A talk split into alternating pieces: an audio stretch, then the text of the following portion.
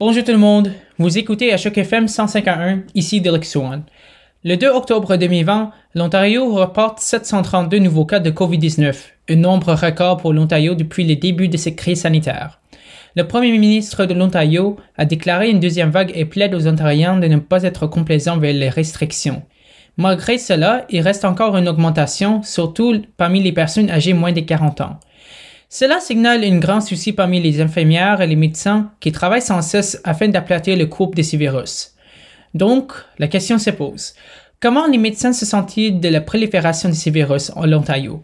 On se rejoint ici avec Dr. Samantha Hill, qui est président de l'Association médicale de l'Ontario, ou LOMA. Cet organisme représente plus de 43 000 médecins, étudiants médicaux et des médecins ayant pris leur retraite. Bonjour, Dr. Hill, comment ça va? Bonjour, ça va assez bien et vous? Ben, je vais très très bien. Euh, c'est le fin de semaine et on espère que ça va être bon. Euh, pour commencer, pourriez-vous vous présenter nos auditeurs, s'il vous plaît? Oui, je suis Dr. Samantha Hill, H-I-L-L. Je suis la présidente de l'Association médicale de l'Ontario. Je suis chirurgienne cardiaque à deux euh, hôpitaux différents à Toronto. Et ben, ça suffit. en fait, ça va bien suffire. Euh, j'aurais une question pour vous, mais ça va être divisé dans deux parties. 700 euh, cas de COVID-19 avaient été recensés au début de cette semaine et la majorité de ces cas proviennent des personnes âgées moins de 40 ans. Donc la première partie, pourquoi est-ce que ces démographies semblent particulièrement vulnérables au COVID-19 suivant les déconfinements? Et quelle explication donnent les médecins? Ce sont des, des, bonnes questions. Disons que on commence par dire que les, les médecins de l'Ontario sont tristes. On, est préoccupés par l'augmentation du nombre de cas de COVID-19 et on a demandé au gouvernement d'agir rapidement pour contenir la propagation du virus et d'adopter une stratégie régionale plutôt que provinciale. Mais vous autres, vous demandez pourquoi, pourquoi l'avoir dans cette groupe-ci? Pourquoi c'est les personnes d'un âge, une démographie spécifique?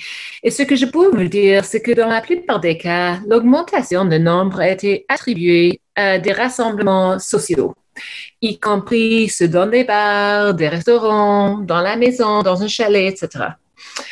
En le juillet, le 17, le 17 de juillet, l'AMO a publié un communiqué de presse mettant en garde contre les risques potentiels de réouverture des parties intérieures de ces bars. Et il y a un grand nombre de personnes qui m'ont contacté pour me dire que je ne savais pas dont je parlais, que j'avais que j'aimais pas les bars, que je ne comprenais pas les contraintes économiques. Et à tous ceux qui ont suggéré que il n'y avait pas raison d'inquiéter. On voit les numéros aujourd'hui, on voit les chiffres qui montent, on voit les cas qui montent. Et c'est vrai qu'on n'est pas là où on était en avril, on ne voit pas les, des grands tout, euh, des grands nombres qui meurent de jour à jour, mais on voit que les nombres augmentent et on voit qu'il y a plus de COVID-19 dans l'environnement, dans, dans les personnes qui ne sachent pas qu'ils l'ont ou qui ont des symptômes mineurs. Et le problème avec ça, c'est que lorsqu'on a ce qu'on appelle en anglais community spread, um, c'est plus facile de le donner la maladie à les personnes qui sont à risque, les personnes qui sont à risque, c'est-à-dire les, les enfants avec les problèmes immunocompromis, c'est-à-dire les personnes qui prennent des médicaments qui leur mettent à risque. Et comme Canadienne, je pense qu'on est tous d'accord qu'une partie de notre nationalité, c'est qu'on prend soin l'un de l'autre. Et lorsque le gars de 23 ans ou la fille, parce que moi je suis âgée maintenant, de 34 ans dit, ben moi je suis en bonne santé, ça ne me changera pas grand-chose. Ben premièrement, peut-être, peut-être non. Il y en a des, des, des personnes de 20 ans, 30 ans qui meurent de la maladie. Il y en a des personnes de 20 ans, 30 ans qui ont des problèmes à long terme. Ce qu'on voit, on ne sait pas encore la le course durant 20 années, mais on voit qu'il y en a des problèmes qui, qui restent pour des mois et des mois après. Mais ce n'est pas même juste eux autres dont ils doivent penser, c'est c'est leurs parents, les amis de leurs parents, les parents de leurs amis. c'est la société en tout ce qu'il faut vraiment qu'on se prenne soin. Absolument. C'est vraiment une situation très, très difficile qu'on se trouve maintenant. Le deuxième partie de ces questions, c'est que pourriez-vous nous éclairer sur les difficultés auxquelles font face les médecins affectés aux urgences? Je sais que maintenant, il y a une augmentation des cas et puis on fait, on fait travailler des médecins plus forts que jamais. Donc, quels sont les défis au niveau de, de santé mentale ou physique avec lesquels les médecins en Ontario doivent composer? OK, bien, si je comprends bien la question, c'est vraiment à dire que de journée à journée, c'est quoi, ça change quoi dans la vie du médecin? Exactement, oui.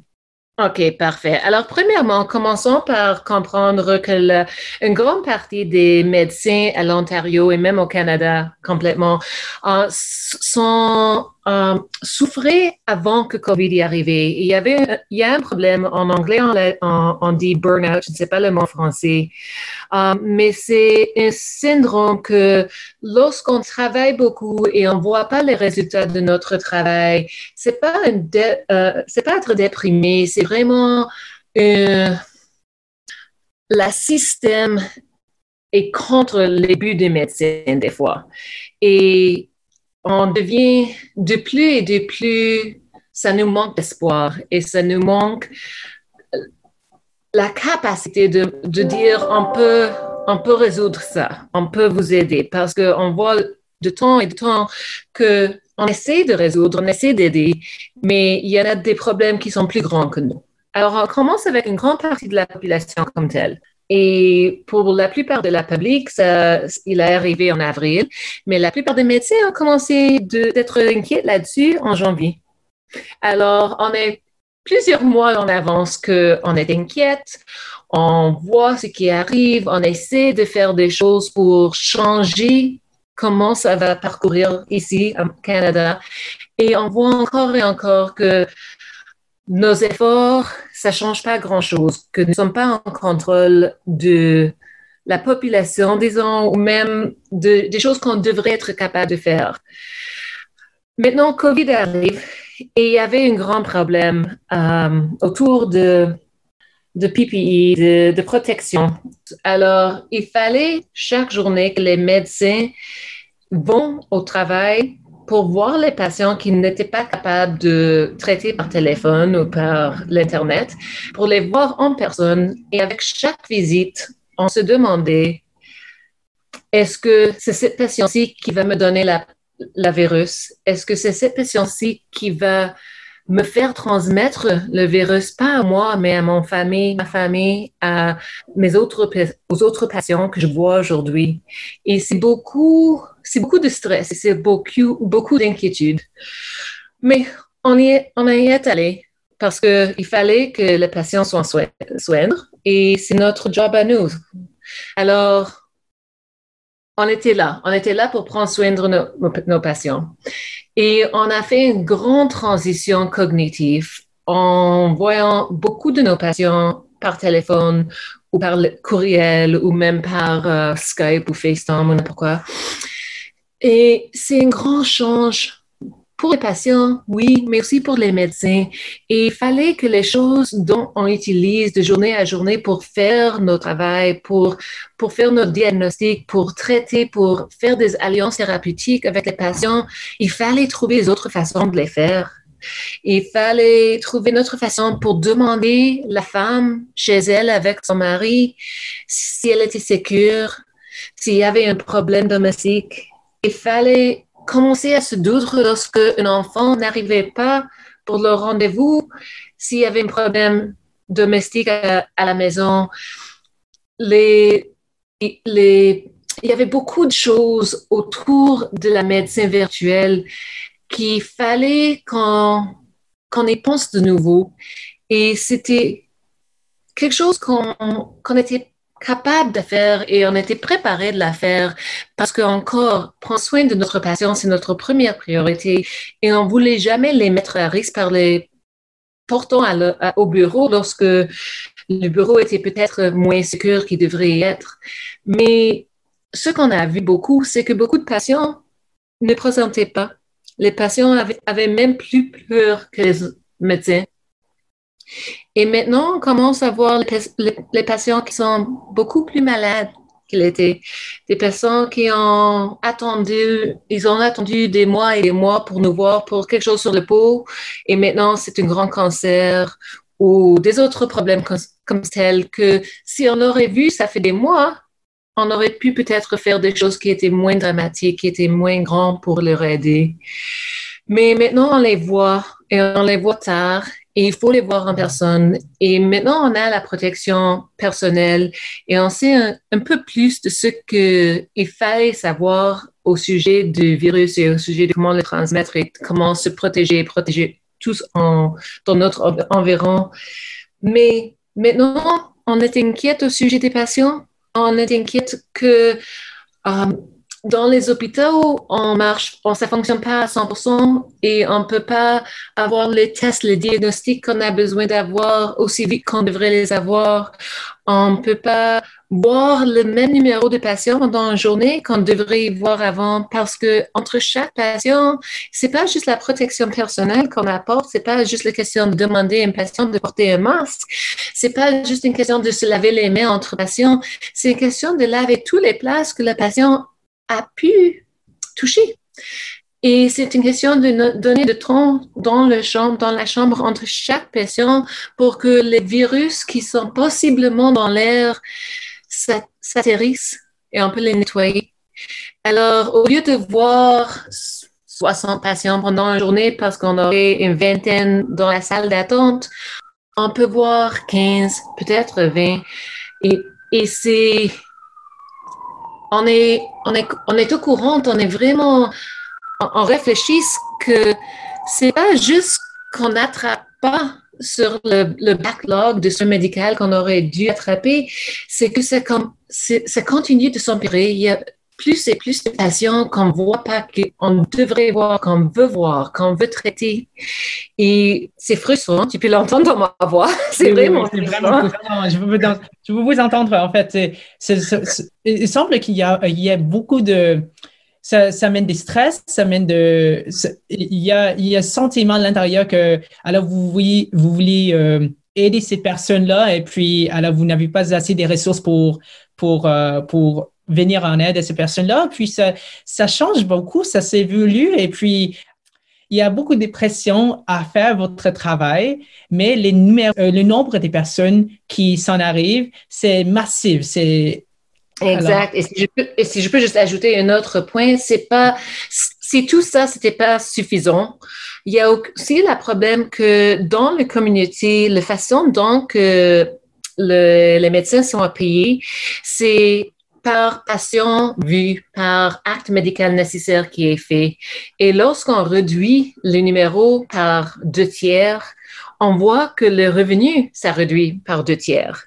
Oui. Ce que je sais, c'est une crise économique et il y a tout le monde qui souffre et c'est pas une question de ça, mais c'est une question de euh, comment fonctionne un bureau.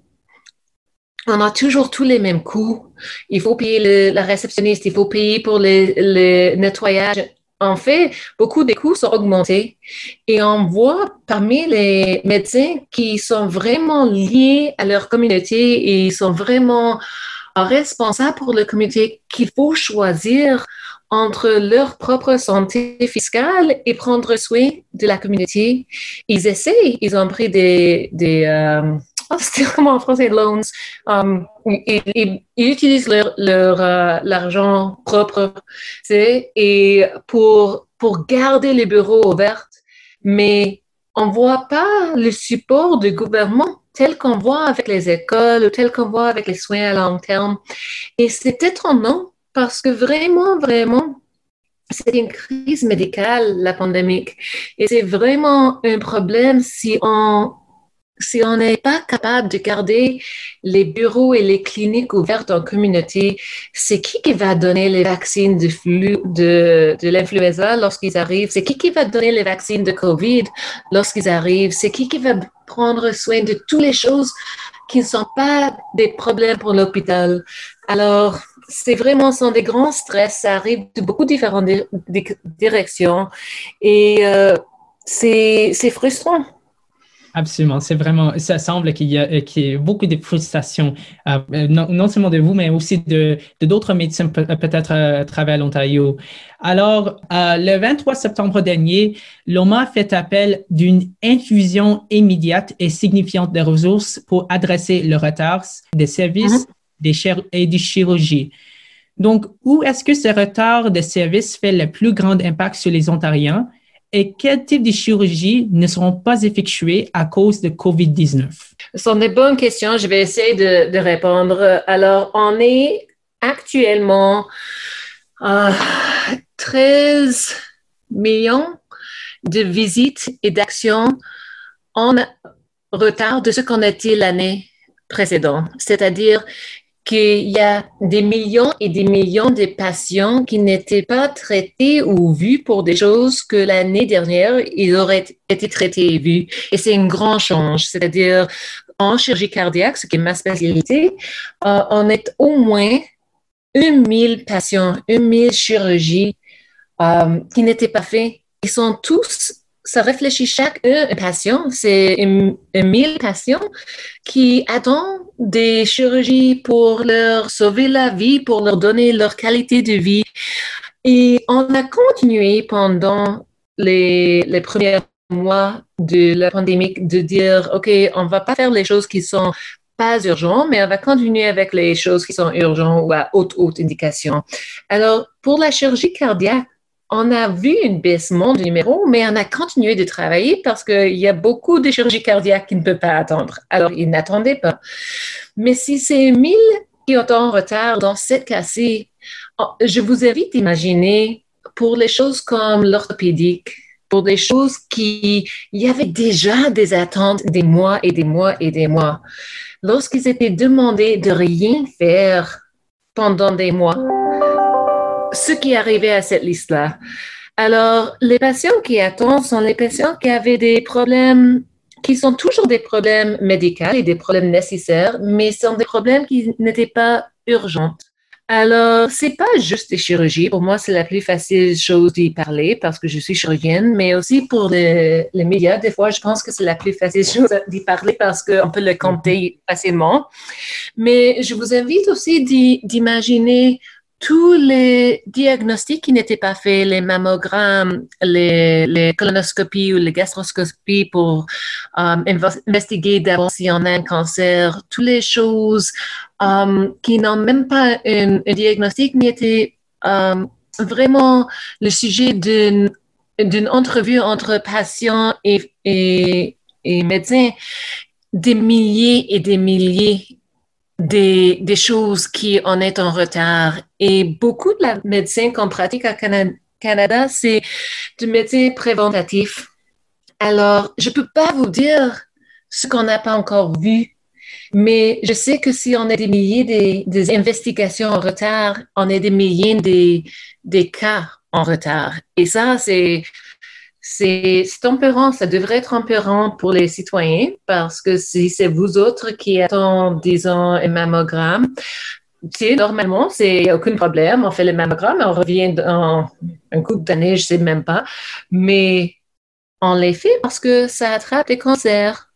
Et alors, c'est si vous, si c'est vous autres qui n'avez pas eu votre médecin préventatif, est-ce que c'est vous autres qui a le problème qu'on cherche? Je ne sais pas. On ne peut pas savoir sans faire les examens. Alors, c'est ça donc part. Euh, on, a, on a parlé au gouvernement pour nous aider de résoudre le backlog, le, retard, comme vous avez dit. Um, et il y a un grand, un grand focus sur le nombre dans l'hôpital, sur les, les procédures et sur, sur les chirurgies qu'on peut y parler.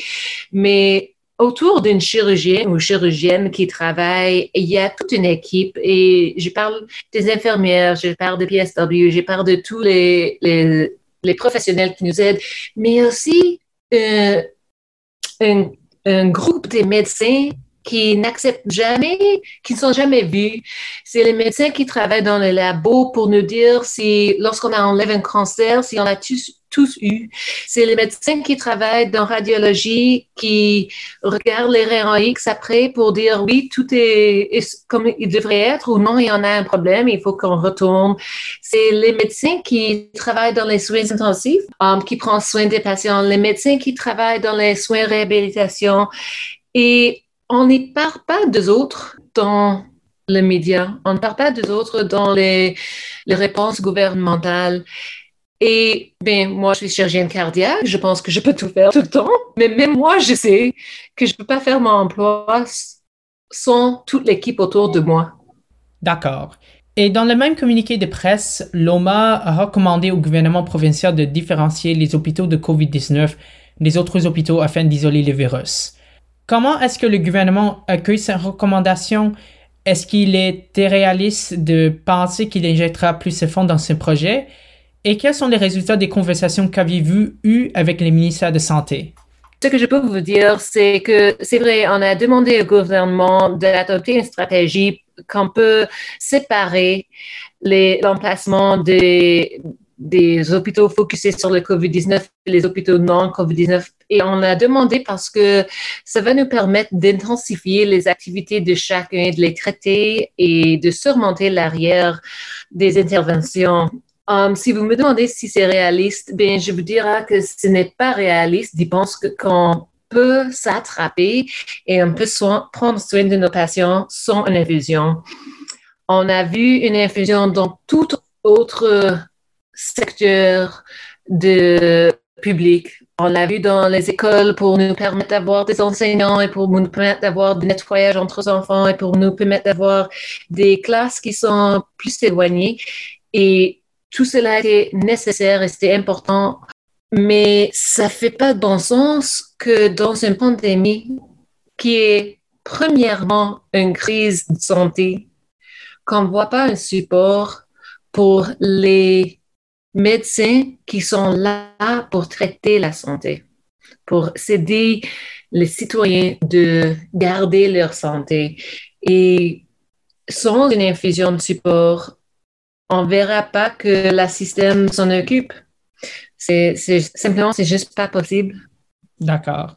L'Association des hôpitaux de l'Ontario a fait appel au gouvernement provincial pour faire passer la région de Grand Toronto vers l'étape 2 pour combattre la prolifération de ces virus entre des personnes âgées moins de 40 ans. Qu'est-ce que l'étape 2 veut dire et l'OMA préconise-t-elle d'une retour vers l'étape 2 les médecins sont, divisés là-dessus, comme vous, tel que vous savez, je suis certain. Um, ce que je peux vous dire que l'AMO recommande vraiment, c'est qu'on fait les choses qu'on sait euh, fonctionnent. Et c'est-à-dire que on donne une responsabilité aux individus. Alors, on demande les citoyens de porter un masque dans tous les espaces publics, intérieurs et extérieurs, si on ne peut pas garder nos distances. Et on voit que ça fonctionne lorsqu'on utilise les masques et on l'utilise proprement, ça fonctionne. On leur demande de se faire tester lorsqu'ils ont des symptômes de COVID-19 ou s'ils étaient en contact avec une personne qui est un cas confirmé. On leur demande d'éviter les espaces fermés et les endroits bondés on leur demande de faire les poursuites des bonnes pratiques d'hygiène, disons lavage les mains, l'antiseptique, n'importe quoi. Euh, on leur demande de se faire vacciner contre la grippe parce que ça va télécharger le problème qui nous, est porté. Il y a beaucoup de choses qu'on peut faire nous-mêmes. Et il faut vraiment que les citoyens de l'Ontario qui font ce qu'ils ont fait dès le début, et c'est de faire tout ce qu'ils doivent pour se protéger et pour protéger ceux dans leur environ. Parce que même si on retour à phase 2, comme on dit, c'est pas permanent. On peut pas la faire pour des années et des années jusqu'à qu'on ait un vaccin. Il faut qu'on trouve une nouvelle façon de, vivre. Il faut qu'on trouve une nouvelle norme. Et c'est ça qu'on essaie de convaincre tout le monde à l'AMO. C'est que c'est pas la vie de pré-COVID qu'on vit maintenant. On vit une nouvelle forme de vie. Et c'est une vie qui est différente On peut avoir des visites avec les amis, on peut avoir des visites sociales, mais essayons de les faire à l'extérieur. Portons les masques lorsqu'on les fait. Les on peut, on peut voir notre famille, mais il faut être consciente des risques qu'ils apportent. Et si on soutient les risques, si on fait ce qu'on doit faire, on peut protéger nous autres et on peut protéger tous les autres qui en ont besoin d'être protégés. Et on peut vivre notre propre vie. Mais si on essaie de faire un vite retour aux vies aux, choses et la façon dont on vivait avant COVID-19, et on va se voir dans les régions, comme que dans les régions à Bergamo, en Milan, en New York, lorsque il y avait des grands il y avait des grands, des grands problèmes et on a la responsabilité tous de faire notre partie là-dessus. Oui, c'est ça. Donc, alors vous, l'OMA recommande à faire, à faire un retour sur l'étape de mai, mais, mais de s'adapter et de encore s'innover à notre nouvelle situation qu'on a aujourd'hui on, appelle, euh, on l'appelle à une, on a besoin de réponses qui, qui donnent des responsabilités au système et aux individus. Et le dernier rapport, ça vraiment, ça, ça nous dirige en cette direction. Nous autres, on fait ce qu'on a besoin de faire. Le gouvernement, il faut faire ce qu'ils ont besoin à faire, c'est-à-dire supporter tous les secteurs publics et um, s'assurer qu'on a, qu'on a les ressources qu'on a besoin pour prendre soin de tous les problèmes qui arrivent. C'est quelque chose de nouveau et c'est difficile, c'est difficile pour tous et il faut qu'on travaille ensemble pour y arriver. Absolument. Pour terminer cette entrevue, auriez-vous un mot de la fin? Un mot de fin, ben, je dirais juste ce que je viens de dire, c'est que chacun qui écoute, il y en a la pouvoir là-dedans. Et il faut vraiment qu'on pratique les meilleurs moyens de prévenir la propagation de COVID-19 et ça y reste toujours Porter un masque à l'intérieur ou à l'extérieur si la distance physique est difficile à maintenir. Garder une distance physique de 2 mètres, lavage fréquent des mains et maintenir un cercle social de 10 personnes au moins. Et c'est à nous autres tous de se protéger et de protéger tous ceux qui sont à risque autour de nous. Vous écoutez sur les ondes de choc FM 151, micro Delix et on se rejoint ici avec Dr. Samantha Hill, qui est présidente de l'Association médicale de l'Ontario ou l'OMA. Merci de nous avoir écoutés. Une bonne journée.